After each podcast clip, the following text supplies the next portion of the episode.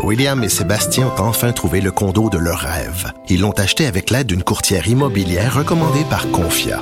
Parmi les courtiers qui leur ont été proposés, William et Sébastien ont choisi de faire affaire avec Hélène. Elle connaissait bien le quartier et d'emblée, elle a compris leurs besoins. Ça a tout de suite cliqué.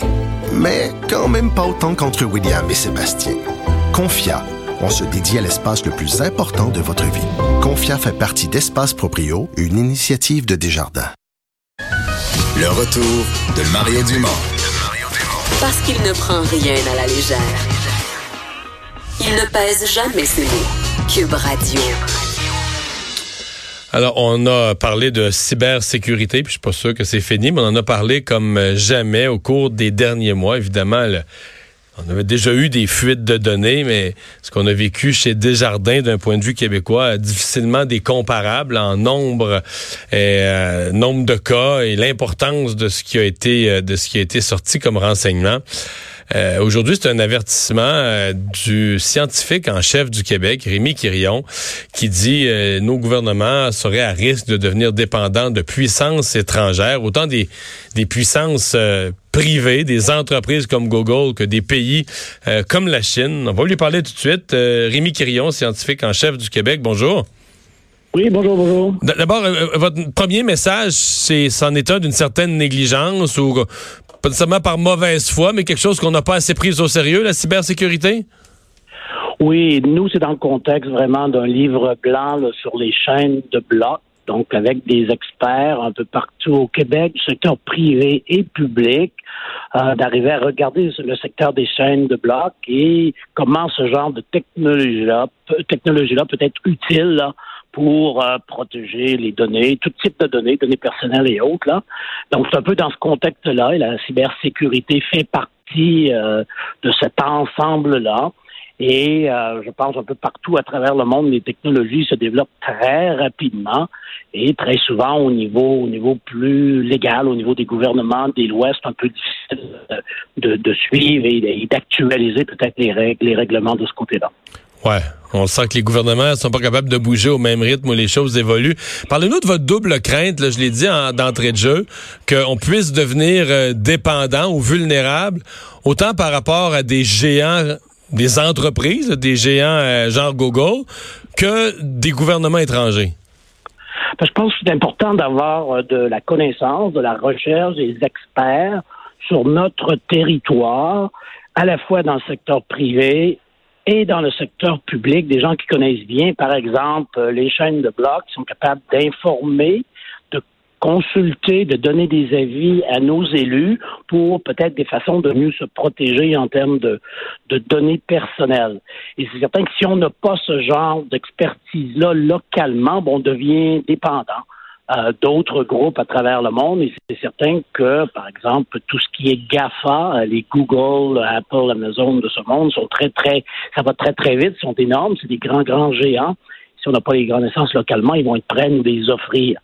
Côté des, pays, bon, on voit très souvent en termes de, reconnaissance faciale, par exemple, euh, la Chine est en avance certainement sur nous. Ils ont des façons de faire qui sont un, peu différentes de nous, qui ne correspondent pas nécessairement à nos valeurs. Donc, il faut être un peu préoccupé de ça aussi. Mhm. Euh, vous, parlez de la, au niveau d'une solution de chaîne de blocs. Euh, euh, ça, m'amène à penser que il y a aussi là-dedans une partie de la population qui qui, qui, court en arrière, c'est-à-dire qui, qui, ne comprend même pas quand on parle de, cybersécurité. L'autre jour, je faisais une entrevue, les gens me parlaient de biométrie, etc. Il y a une partie de la population, peut-être plus des gens plus âgés ou moins familiers qui, qui sentent à la fois vulnérables, mais qui ont l'impression que tout ça va vite, puis qui comprennent même plus le langage, là. Hein? Oui, ça, c'est vrai aussi. Je dirais que c'est pour plusieurs couches de la population, là. On voit nos, euh, nos plus jeunes qui sont très, très, on dirait souvent, je, dis souvent, ils ont des neurones de plus que nous, là.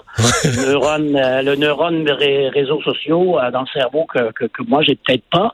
Mais, mais ça, ils l'utilisent bien mais ils ne savent pas nécessairement qu'est-ce que ça veut dire. Euh, l'information qu'ils mettent sur leurs réseaux sociaux, c'est utilisé par qui ça va où, qui possède ces résultats-là. Par la suite, ces informations-là, ils sont centralisées très souvent dans des grandes banques de données chez Facebook ou autres. Donc, vous dites les jeunes, ils vivent dans le monde numérique, mais ils sont pas forcément plus prudents.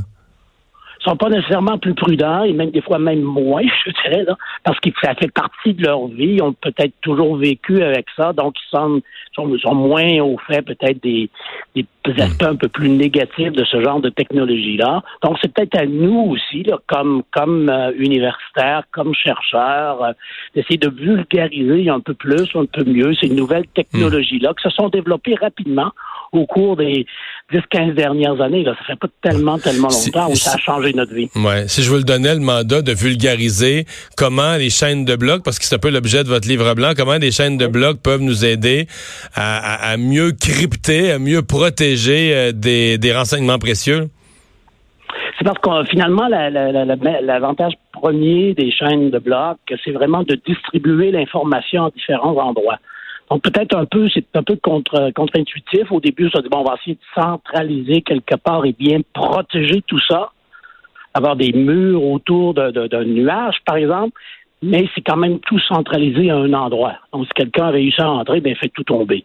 Tandis qu'avec les chaînes de blocs, on distribue les informations à différents endroits et avec une clé à chaque endroit.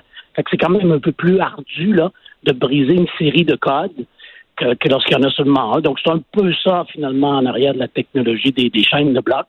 Et à date, euh, les crypto-monnaies, parce que ça a commencé du côté des crypto-monnaies, il n'y a pas encore grand monde qui a réussi à, briser les codes des crypto-monnaies. Donc, il y a quand même une certaine, une certaine sécurité en arrière de ça. Ça ne veut pas dire que c'est 100% là. Je pense qu'il y a des fois des, jeunes très brillants qui vont réussir à défaire les, les codes, mais à date, c'est pas arrivé encore dans le cas des, de la crypto-monnaie.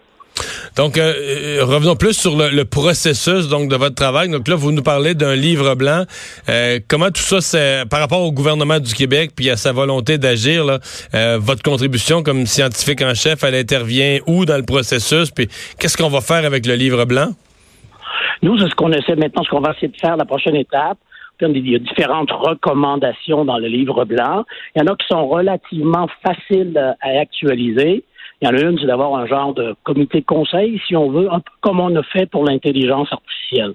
Dans le secteur de l'intelligence artificielle, depuis quelques années, gouvernement fédéral, gouvernement du Québec et euh, certaines compagnies vraiment travailler ensemble pour créer un écosystème assez costaud et euh, il y avait un comité conseil qui était co-présidé par le recteur de l'Université de Montréal, Guy Breton, et par Pierre Boivin et ça a quand même amené tout le monde à travailler ensemble. Donc on, utiliserait, on propose d'utiliser un peu la même approche du côté des chaînes de blocs, avoir un genre de comité aviseur, comité conseil au gouvernement, qui inclurait euh, des gens du milieu académique, secteur public, et aussi peut-être quelques, quelques-uns du secteur privé, parce qu'il y a quand même des petites compagnies ici au Québec qui s'intéressent à cette, cette technologie-là et qui seraient des, des, des, qui pourraient nous donner des bonnes, des bonnes recommandations là, pour aller de l'avant au niveau de certaines approches gouvernementales dans le secteur euh, de la cybersécurité et de la protection des renseignements personnels.